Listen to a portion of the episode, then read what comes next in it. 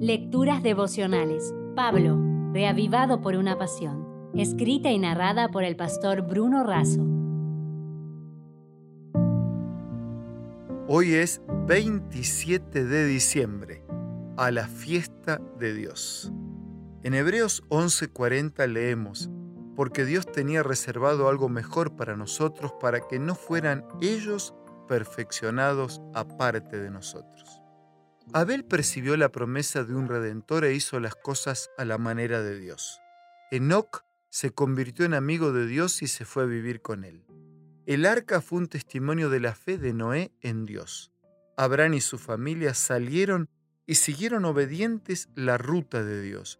Moisés rechazó honores y el poder del momento debido a su confianza en el elevado destino que Dios le había señalado a él y a su pueblo. Raab, convertida y refugiada en la sangre de Jesús, llegó a ser parte de la genealogía registrada por Mateo como uno de los honorables progenitores de Cristo. ¿Qué más puede decir Pablo?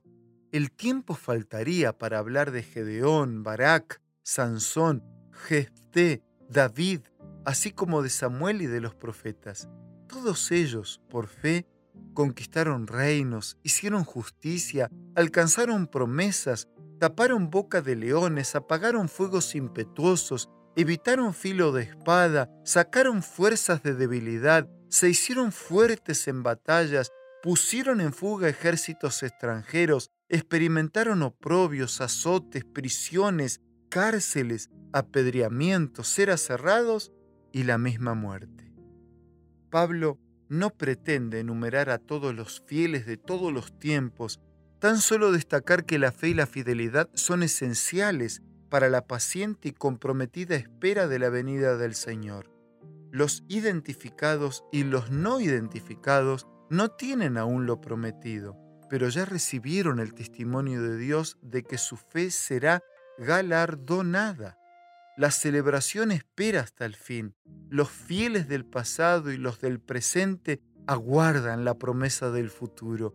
Una multitud atravesará los portales de la resurrección y serán los primeros del desfile victorioso seguidos por los vivos transformados. La fe crece oyendo su palabra y hablando con su autor.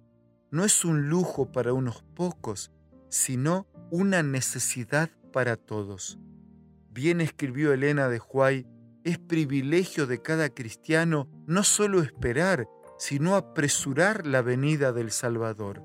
Por la fe podemos estar en el umbral de la ciudad eterna y oír la bondadosa bienvenida dada a los que en esta vida cooperan con Cristo. Amigos queridos, la galería de los héroes de la fe está incompleta. Aún hay lugar. El dueño del universo aguarda por ti y por todos los que por su gracia llevarás a la fiesta de los fieles. Si desea obtener más materiales como este, ingrese a editorialaces.com.